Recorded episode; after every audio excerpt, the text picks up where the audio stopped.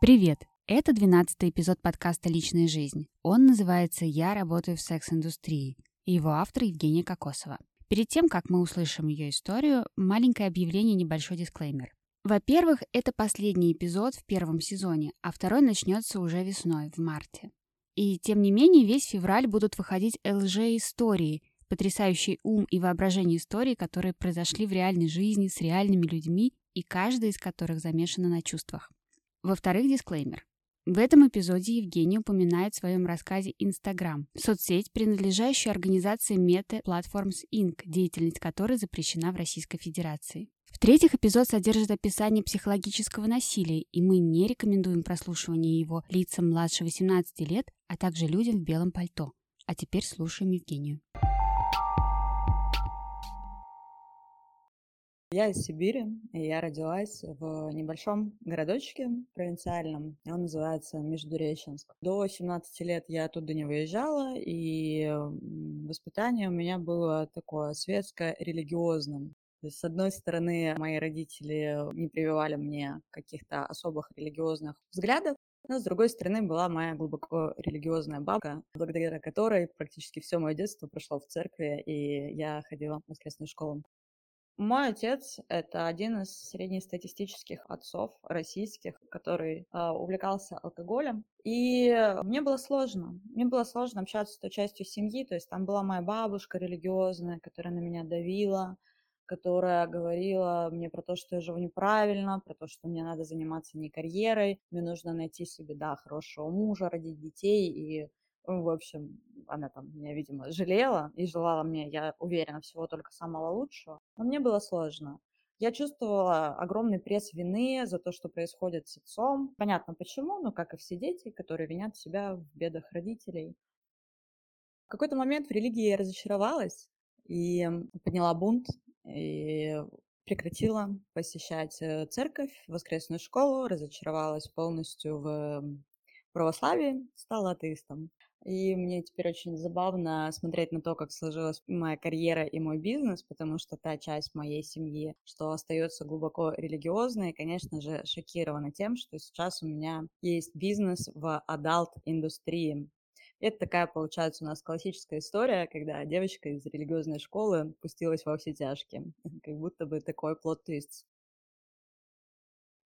В 17 лет я переехала в Новосибирск и поступила на юрфак в один из университетов города. В принципе, работать я начала сразу, практически первого курса, и очень много было различных подработок в абсолютно разных сферах, и в том числе попыток каких-то некоторых в бизнес. По итогу универ я закончила и устроилась со временем на работу в сеть ресторанов.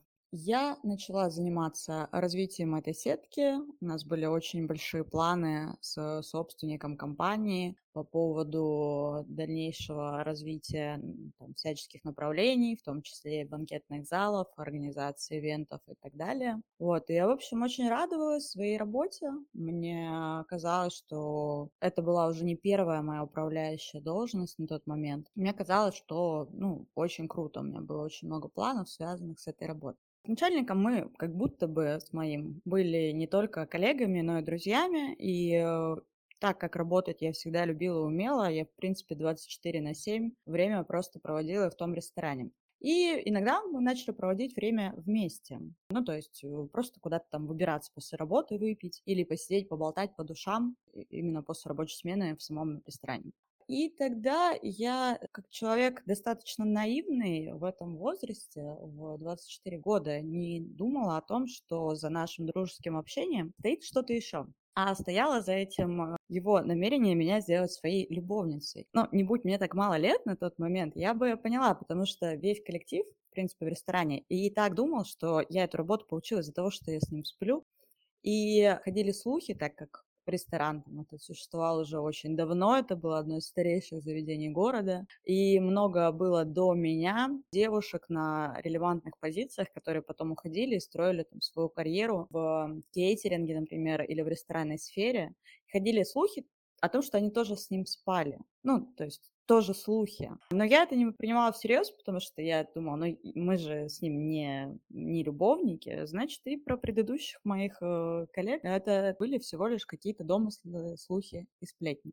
В один из э, вечеров, когда мы тусовались в каком-то баре, я, ну, наконец осознала, что человек подбивает ко мне э, клинья, и я отказала, это было, ну, настолько для меня там юной и неопытной на тот момент неожиданно и странно. Ну, то есть взрослый человек, который годится мне в отцы. В общем, я была очень наивна.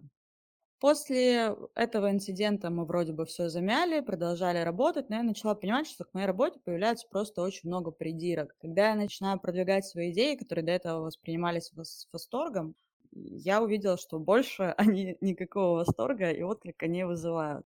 И в один из э, дней на каком-то собрании, на какой-то нашей рабочей планерке, когда мы начали спорить, ну я даже не помню, насчет какого-то, в общем, решения по стратегии ведения какой-то маркетинговой кампании, если не ошибаюсь, мы перешли постепенно на более высокий тон, и просто посередине этого конфликта меня уволили.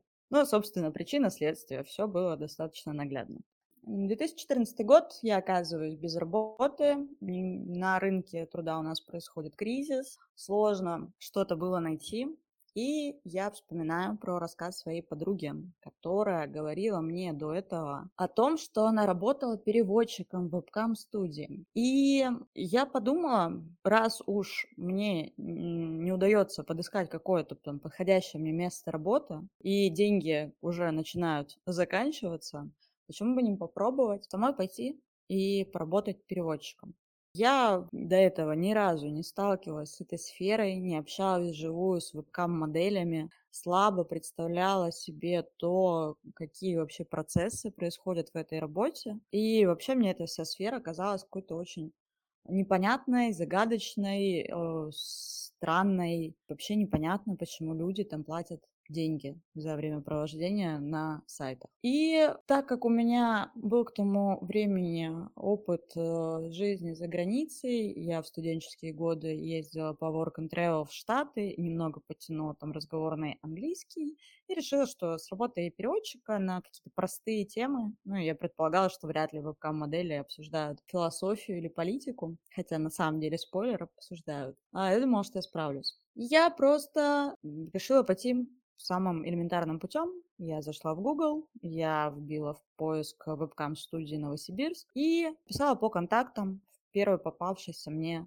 ссылке. Буквально на следующий день мы встретились с девушкой, которая представилась владельцем студии и провели очень короткое собеседование, на котором познакомились. Встретились мы непосредственно в офисе этой студии. Это выглядело как полуподвальное офисное помещение. Мне показали мое рабочее место, провели какой-то очень краткий инструктаж, и непосредственно я села работать тоже уже на следующий день. Если сейчас в индустрии очень прокачана, ну, с точки зрения насыщенности какими-то инфопродуктами, обучениями, тренингами, больше уже методов классического бизнеса используются сейчас в ведении вебкам-студий, то тогда э, это все было на более простом уровне. И, грубо говоря, это выглядело так. Вот компьютер, вот модели, с которыми ты будешь работать.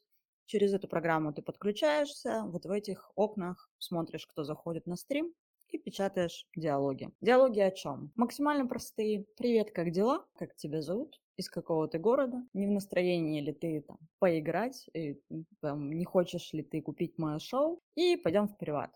Там моего уровня языка хватало на ведение такого рода диалогов более чем, и, собственно, я приступила к работе. Нагрузки были жесткие. Мой рабочий день длился около 14-15 часов, я работала два через два. В рабочей смене ты сидишь и работаешь не с одной девушкой, которая заходит в поток аудитории на сайт, а сначала это могло быть с двумя, с тремя, потом я могла параллельно работать уже с пятью вебкам-моделями одновременно. И к концу дня у тебя просто едет крыша от потока общения, информации, а особенно от потока, ну, какой-то, я бы назвала это, ну, очень такой развратной и грязной на тот момент, как для меня это выглядело, информация. В чем заключалась работа моя на тот момент как переводчиком? Вебкам-станги, кстати, это обычно именуется оператором. Я была подключена к эм, моделям, с которыми я работала, через программу удаленного доступа. Как правило, модели тогда не владели английским, и я полностью э, контролировала их э, ведение стрима и их переписки. Модель только делала вид, что она печатает, а я проводила все переписки от ее лица. То есть я знакомилась с посетителями, в мои задачи входило то, чтобы раскрутить их на донаты, либо же на то, чтобы они купили приватное время, проведенное с моделью один на один. Плюс параллельно в мои задачи входило обучить девушку поведению на камеру. И самая нелюбимая моя часть работы состояла в том, что девчонки, которым не рассказывали о том, в чем состоит профессия вебкам-модели, не освещали то, что это шоу эротического характера, то, что сайты 18+, то, что необходимо раздеваться.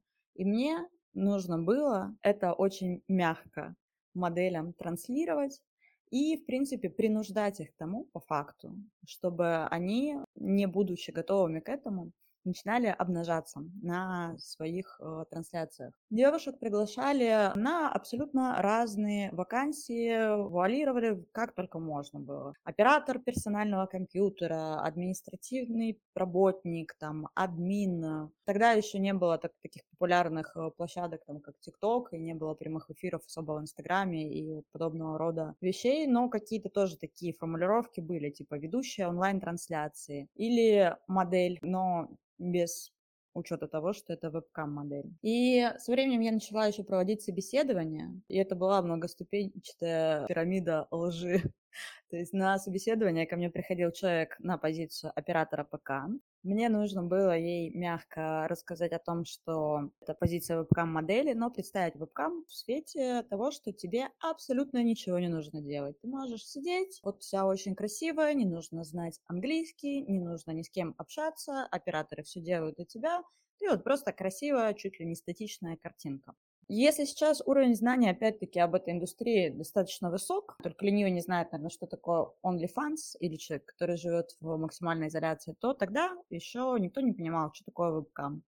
И, соответственно, наебать было ну, достаточно легко и просто. И затем уже, когда я проводила собеседование, модель выходила ко мне на первую смену, мне вот нужно было постепенно ее расслабить, постепенно ее ей внушить мысль о том, что все происходящее абсолютно нормально. Мне нужно было ее ну, просто раздеть в прямом эфире. По факту я совмещала вот такие вот две функции.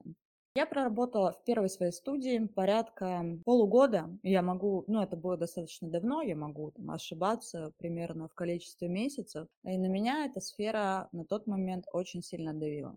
Не было тогда таких на площадках жестких правил которые есть сейчас. То есть, к примеру, сейчас даже упоминание в ролевой игре, там, не знаю, в которой люди фантазируют о сексе с тинейджером, например, такое слово, как тин, за него может прилететь бан как пользователю сайта, так и модели.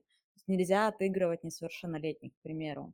Тогда же самым шокирующим, наверное, для меня было моментом, когда пользователь, находясь в приватном режиме с моделью, включил демонстрацию своего экрана, а на нем шла трансляция э, порно с несовершеннолетними детьми. Я не понимала, что делать, потому что, ну, то есть я реально была озадачена. С одной стороны, у меня была модель, которая тоже шокирована тем, что происходит. Ну, ну, то есть это, ну, это просто ужасно, это просто жутко, это жесть, это невероятно плохо. С другой стороны, мне никаких регламентов и инструкций на такие случаи не говорили. Я понимаю, что человек платит деньги, ну, соответственно, ну, типа что, ну, надо терпеть. И вот мы сидели с моделью на пару, видели э, вот это вот происходящее, и мне кажется, эта ситуация меня просто максимально травмировала. Это был первый шаг к тому, что я поняла, что я больше не хочу этим заниматься. Я уже морально не вывожу вот эту вот всю нагрузку на психику. И через некоторое время после такого случая я из э, той студии ушла. И, в принципе, я не думала, что когда-либо в эту индустрию я вернусь. После этого, через несколько месяцев, я устроилась на работу в строительную компанию. Я попала в отдел снабжения и начала заниматься поставками для объектов, которые мы строили. Основными заказами у нас были военные городки. И на два года я окунулась головой в эту сферу, начала там а, расти по карьерной лестнице, погрузилась в мир металла, конструкции, э, систем кондиционирования и прочих замечательных вещей. Но мысль о каком-то своем бизнесе меня не покидала, и в тот момент у меня получилось сокращение мама. Мы с ней думали, чем бы можно было бы заняться. На тот момент у меня был накоплен какой-то ну, очень небольшой капитал. Я копила просто на первый отпуск где-нибудь за границей. Там, порядка 300 тысяч, наверное, у меня лежало. Э, но я понимала, что нужно и маму как-то работой и доходом обеспечить. У меня не хватало на тот момент денег для того, чтобы ей финансово помогать. И мы придумали такой бизнес, как э, сеть домашних отелей. По сути, это были просто тиры посуточно. Это все то, что можно найти на Airbnb и Booking, например, но с гостиничным сервисом. И я начала параллельно работать в офисе, и заниматься вместе с мамой этим бизнесом. Это тоже был отдельный веселый, с одной стороны, и жуткий, с другой стороны, этап, потому что этот бизнес тоже сопряжен с разными странными ситуациями, например, такими, как когда у тебя арендуют э, квартиру пара прекрасных юных студентов, которые якобы приехали из другого города, а потом ты просыпаешься в два ночи от звонков соседей и едешь разгонять жуткую вписку, устроенную малолетками. А потом в моей компании перестали платить зарплаты, начались задержки. Дохода с э, бизнеса тоже не то, чтобы хватало и устраивала меня вся финансовая ситуация. И я получила предложение от своей бывшей начальницы с первой кам-студии пойти поработать в ее студию, но уже на должности директора должностью управляющей. И какое-то время я совмещала три работы, но в итоге ушла из офиса. И я, получается, снова попала в вебкам-индустрию два года спустя, в 2016 году. В этот раз все было уже не так жутко, как в первый, ну, потому что, во-первых, я уже не соприкасалась с работой оператора, я мало контактировала, соответственно, с аудиторией, с посетителями сайтов. То есть для меня это было уже просто как обычная работа в найме или в офисе. Мои функции заключались вся административно-хозяйственная деятельность по ведению студии, финансовая отчетность, работа с коллективом, ну и прочие какие-то дополнительные вещи. На тот момент у меня был уже, так как был уже бизнес-опыт, я начала смотреть на индустрию с другой стороны, уже с точки зрения цифр. И прикинула, сколько в среднем зарабатывает одна вебкам-студия. Цифры мне эти так сильно понравились, что я начала вынашивать э, план открытия своего собственного бизнеса в этой сфере. Во второй подход моральная дилемма меня, в общем, уже не особо затрагивала. И плюс мне попался тот коллектив, в котором уже а, не было таких девочек, которых я встречала в первый раз. То есть там были либо уже модели с опытом, кто уже давно работает в этой сфере, и были модели, которые пришли в эту индустрию осознанно, уже с каким-то определенным уровнем знаний, уже готовые и сознательно выбравшие для себя такой вид карьеры, такой вид заработка. То есть меня это все морально не давило. Я увидела, что, в принципе, я, наверное, больше судила по себе, и потому что, наверное, я бы не смогла работать моделью и с этим соприкасаться. Но я видела вокруг себя абсолютно довольных людей, которым нравилась их работа. Ну да, не без эксцессов, не без неприятных ситуаций, ну типа в какой работе этого не бывает. И я начала подготовку к открытию своей студии. Я начала откладывать деньги, думать об инвесторе, искать инвестора, встречаться с потенциальными инвесторами, больше анализировать работу студии, в которой я в тот момент находилась, чекать, какое там нужно оборудование, какие нужны расходные материалы. Пыталась узнать, как там происходит все то, что касается финансовых потоков, ну и так далее, и так далее, и так далее. И где-то через полгода после этого я наконец решилась. Денег и инвесторов с подходящими мне условиями я так и не нашла. И придумала э, гениальную по своей маразматичности мысль э, набрать кучу потребительских кредитов и на эти деньги, ну, добавить то, что у меня было отложено, на эти деньги открыть студию. Таким образом, я собрала 2 миллиона рублей, нашла помещение, подготовила все для ведения и работы бизнеса, узнала, как работают сайты, как э, решать финансовые вопросы. Выжила максимум из того, что могла. Ушла из студии, в которой я работала, и увела с собой половину коллектива. Собственно, это был первый мой костяк. Свою коллегу-напарницу я поставила управляющей студии. Ну и первый состав девочек, это были вот девчонки с той студии, в которой я работала, которые были ко мне лояльны. Я постаралась в работе своей студии ну, закрыть те нюансы и те недочеты, которые я видела в том офисе, в котором я находилась до этого. Это был примерно 2017 год. После этого были разные этапы. Были времена, когда студия сначала успешно росла, я почувствовала вкус первых денег, я съездила в свой отпуск, отложенный там на год, там, собственно, оплаченный за границу. Начала развивать бизнес. Потом были периоды спадов, когда я еще не особо понимала, как работает маркетинг, как привлекать моделей. Сарафан работать перестал. Часть моделей, которые у меня работали, потом по тем или иным причинам ушли. Были такие времена, когда я думала, хватит ли мне денег выплатить всем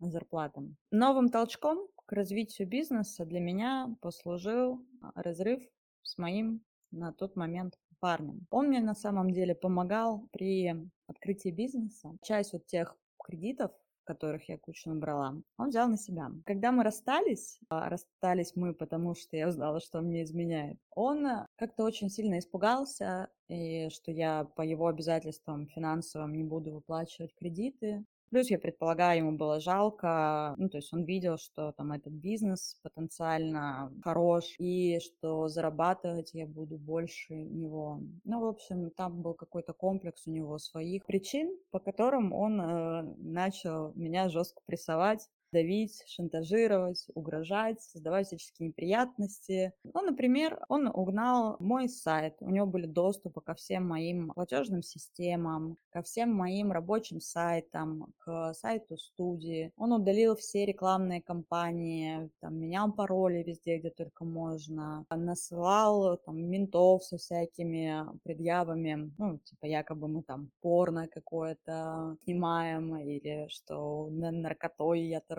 Ну, в общем, разные такие вот были приколы. И я на этой злости это максимально аккумулировала энергию и начала заниматься работой студии вообще с э, еще большим энтузиазмом, чем раньше. И в тот период максимально круто сыграла для роста бизнеса два фактора. Во-первых, началась пандемия, и весь мир ушел в онлайн. Соответственно, количество пользователей на сайтах максимально выросло аудитории стало больше. Ну, моделей тоже стало больше. И часть людей, к сожалению, потеряла работу. Соответственно, я смогла им работу обеспечить. Таким образом, у меня очень сильно вырос масштаб бизнеса. С другой стороны, росту послужило то, что я завела аккаунт в Инстаграме и начала прям открыто транслировать все про свою жизнь, про то, каким бизнесом я занимаюсь. На тот момент это было, в принципе, не то, что прям абсолютно адекватной идеей, но я решила, что не такой уж высокий уровень интереса к вебкаму в России. Законом напрямую это бизнес не запрещен, а у меня было юрлицо, у меня была команда адвокатов, я решила, что все нормально будет. И, ну и в принципе, да, это сработало. Люди, которые приходят на работу в эту сферу, конечно же, часто покупают кота в мешке. Никто не будет им гаранти- не может им гарантировать, что им выплатят вовремя зарплату, что на них не будут давить, что на них, них не будут также принуждать обнажаться в случае, если они не захотят. А так как люди со мной знакомились в соцсетях, я транслировала им свои ценности, и в том числе для меня всегда было очень важным, именно в моем бизнесе уже осознанный подход к работе в вебкаме, то это подкупало, и люди шли ко мне на работу, потому что доверяли. Ну, соответственно, успех вебкам-студии зависит от того, какое количество моделей в ней работают. И все было классно, студии выросли, доход вырос, я выросла из операционки наконец-то, начала заниматься параллельно инфопродуктом. Решила, что у меня уже достаточно опыта к тому периоду, чтобы передавать свои знания другим.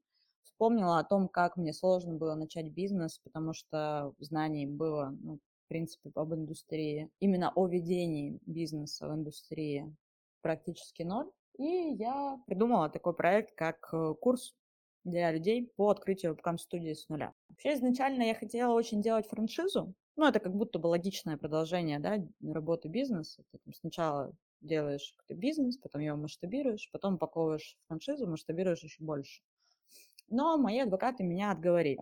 Мы решили, что это все-таки слишком рискованно, непонятно, что там законодательством Российской Федерации будет происходить дальше. Но я ограничилась курсом. Все было классно до определенного момента, когда я поняла, что, во-первых, инфопродукты мне приносят больше денег, с одной стороны. А с другой стороны, за счет того, что я очень много и очень громко говорила о себе, ну, в принципе, очень круто хайпанула на тот момент и стала такой одной из самых медийных персон в именно нашей нише, я имею в виду, то, соответственно, и проблем стало тоже до хрена. Ну, то есть повышенное внимание со стороны органов, не то, чтобы меня там приходили и хотели закрыть, но периодически конкуренты насылали тоже какие-то рейды полицейских. Это было не очень приятно. И я поняла, что, в принципе, как будто бы уже пора с этим бизнесом прощаться. Тоже уже все надоело. Инфопродукт вроде бы приносит деньги, там всякие консультации. И вообще хочется уже из Сибири уехать в Москву. И я приняла это решение, закрыла студии, на тот момент их было пять, больше ста у нас было сотрудников. Я каждый раз забываю цифру, ну, в общем, было очень много людей. И в административной части работы, в работе команды, и с моделей было очень много. В общем, этот проект я закрыла, приехала в Москву, и как будто бы все начала с нового листа. Стала заниматься только вот этим всем. И это было в прошлом году. После этого я начала много, последние два года, 21-22, я провела очень спонтанно. Там было мало работы, с инфопродуктом тоже все было налажено. Мы открыли такие направления еще, как курирование студии. Я завела партнерские отношения со многими студиями в России. Я зарабатывать начала на рекламе, и на каких-то вот такого рода вещах. И, собственно, два года вот так вот я и провела. Я тоже жила в Москве, проводила время где-то за границей, потом решила переехать в Питер. И, в принципе, я давно планировала перебираться куда-то за границу, но тут как-то все сложилось. Просто сдала свою квартиру в Питере, вещи отправила на хранение на склад, собрала там один чемодан и уехала из России. Но Вебкам как будто бы не отпускает, и вообще вся эта тема с адалтом. И если я, например, раньше видела потенциал в производстве контента в OnlyFans агентство, то находясь в России, я точно знала, что этим заниматься не буду, потому что это прямое нарушение законодательства, но это непосредственно э, изготовление порно-контента. То сейчас, когда я живу не в России, э, не являюсь... Сейчас, когда я живу не в России, я решила, что, в принципе, пора как будто бы залезть в эту нишу. Плюс очень много работников адалт-индустрии из России тоже уехали. Ну, соответственно, живут там в разных странах, в том числе в странах, где и порно легализована, и деятельность контент-креаторов, и вебкам э, студий тоже легализована. И сейчас план э, развивать свое OnlyFans агентство и попробовать масштабировать уже вот эту историю. С точки зрения отношений с мужчинами, я всегда встречала только интерес. Ну, то есть я давно заметила такую фишку, что, в принципе, когда я рассказываю о своем бизнесе, у мужчин загорается такой огонечек и дух Хью Хефнера. Ну и, наверное, они как будто бы не представляют себе деятельность вебкам-студии и организацию бизнеса в этой сфере как, э, ну, просто обычный бизнес со своими процессами они скорее представляют себе, там, что ты в шелковом халате ходишь, попиваешь игристое, вокруг тебя бегают полуобнаженные красотки. Я знаю, что вебкам-модели чисто сталкиваются с проблемами в личной жизни из-за из своего рода деятельности. Но мне, как владельцу вебкам-студии, в принципе, ну, с этим столкнуться не пришлось. Бывали скорее моменты, когда мужчины больше не то чтобы завидовали или смущались. в общем, когда они начинали меня воспринимать как такую некоторую маме, э, Тут можно шутить там про вот этих мамочек в, не знаю, в публичных домах. Ну, это сравнение слишком релевантно, но это такая ассоциация, которая возникает. В остальном, вот каких-то особой историй каких-то нет на этот счет, там, щепетильных или интересных. Ну, типа, просто это тебя воспринимают как владельца бизнеса. Зачастую тебя воспринимают как мужчину, ну, потому что ты на мужском поле условно говоря, больше, намного больше в процентном соотношении собственников вебкам-студий. Мужчин, конечно же, Не знаю, с чем это связано, э, не буду какие-то гендерные стереотипы пытаться транслировать, но факт остается фактом. Вообще мои родители развелись, когда мне было около шести лет. И, естественно, это сто процентов вообще повлияло на мое отношение к браку и к семье. Ну, как и у множества травмированных детей, у которых развелись родители, все эти истории про девочек, которые разочаровываются в браке. И, в принципе, меня воспитывали в той парадигме, что нужно там работать, нужно надеяться только на себя, чтобы не остаться без денег, без поддержки, без опоры и так далее. То есть, ну, мое мировоззрение – это очень логичное продолжение моих детских травм, ну, в принципе, как и у многих людей. У меня нет цели построить семью или у меня нет цели встретить там подходящего мужчину. У меня есть цель э, просто классно жить. У меня позиция в отношении семьи, долгосрочных отношений и ребенка очень неопределенная. То есть я не, я не помню себя в детском возрасте, чтобы я когда-либо мечтала о свадебном платье, о том, вот как родить детей. Я до сих пор не уверена в своем отношении к детям. Хочу я их или не хочу. Я в этом отношении очень большой фаталист. Ну, то есть, во-первых, мне очень классно, само собой, но это не означает, что я такая стереотипичная бизнес-вумен, которая думает только о работе и вот о том, как заработать бабки мира. То есть, конечно, это большая часть меня, я отношусь к отношениям очень спокойно. То есть, когда у меня случаются отношения, ну, классно. Если это подходящий мне партнер, я могу подумать и про то, что, возможно, когда-нибудь я захочу с ним семью. А если я буду себя настолько классно и комфортно чувствовать в роли и владельца бизнеса, и в роли там, жены, то, возможно, я захочу и детей. Мне кажется, это не та вещь, которую можно планировать. Для меня очень важна самореализация, и для меня очень важна свобода и личное пространство. И мне важно, чтобы мой партнер тоже не был зациклен на отношениях, чтобы у него было свое дело жизни, свои интересы, и он оставлял меня наедине с, моим, с моей работой, с моими проектами. Я очень много сталкивалась с тем, что когда я начинаю встречаться с парнем, с мужчиной, возникают разговоры о браке, о желании иметь детей. Но я это как будто бы воспринимаю как желание меня заковать и вот посадить э, дома с детьми, с борщами. Это абсолютно не тема. Иногда я сталки- э, сталкиваюсь с людьми с похожими ценностями, с такими же, как и мои. И когда я вступаю в отношения, я не... Я вступаю в отношения просто потому, что я, например, влюбилась, мне этот человек симпатичен, или мне сейчас именно хочется быть в статусе в отношениях. Но я не планирую любые свои отношения, не рассматриваю с позиции того, что мы обязательно эту историю как-то продолжим. То есть для меня абсолютно комфортная история, если я там к браку подойду только лет в 40. Сейчас мне 32. Про рождение детей, ну, опять-таки, история такая, что если мне захочется когда-то иметь ребенка, ну, может быть, я буду готова и физически, и морально родить сама. Если нет, ну, пожалуйста, есть возможность попросить другую женщину родить для меня ребенка. Господи, я не знаю, как эта процедура называется. Ну и, собственно, заниматься его воспитанием. Что касается семьи. Когда я в первый раз попала в вебкам, на должность переводчика, я не рассказала родителям о том, чем я занимаюсь. Мне, ну, мне было стыдно на тот момент, хотя я не была моделью, но все равно мне казалось, что это что-то плохое. Думаю, остатки там еще и религиозного детства на меня очень сильно в этом плане влияли. Когда я пошла работать туда во второй раз, ну, я к тому моменту уже немножко повзрослела, казалось бы, прошло два года, но как-то у меня, видимо, период прям зрелости тогда наступал быстрыми темпами. Я уже спокойно рассказала маме о том, э, кем я работаю, а с отцом своим на тот момент и с другой частью семьи я уже не общалась. Я прекратила с ними всяческое общение, мои родители были в разводе. А мама у меня ну, максимально понимающая, она очень современная.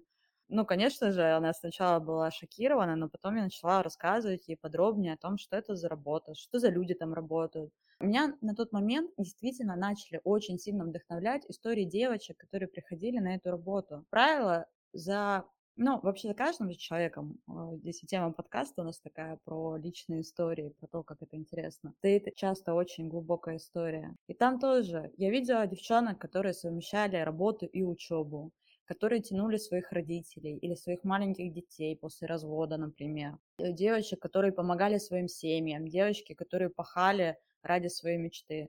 И когда я сама начала смотреть на людей, которые задействованы на работе в этой сфере, именно как на людей, а не просто какие-то там секс-игрушки без мозгов, которыми я, к сожалению, считала их изначально. И рассказать об этом тоже вышло легко и непринужденно.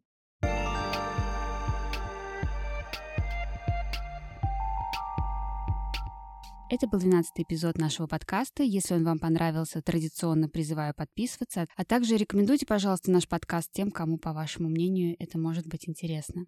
Если у вас есть своя история из личной жизни, и вы хотели бы ее рассказать, напишите нам на почту. Адрес указан в описании подкаста. Меня зовут Юлия Чеснокова, я автор и продюсер личной жизни. Спасибо большое, что дослушали. До встречи в феврале.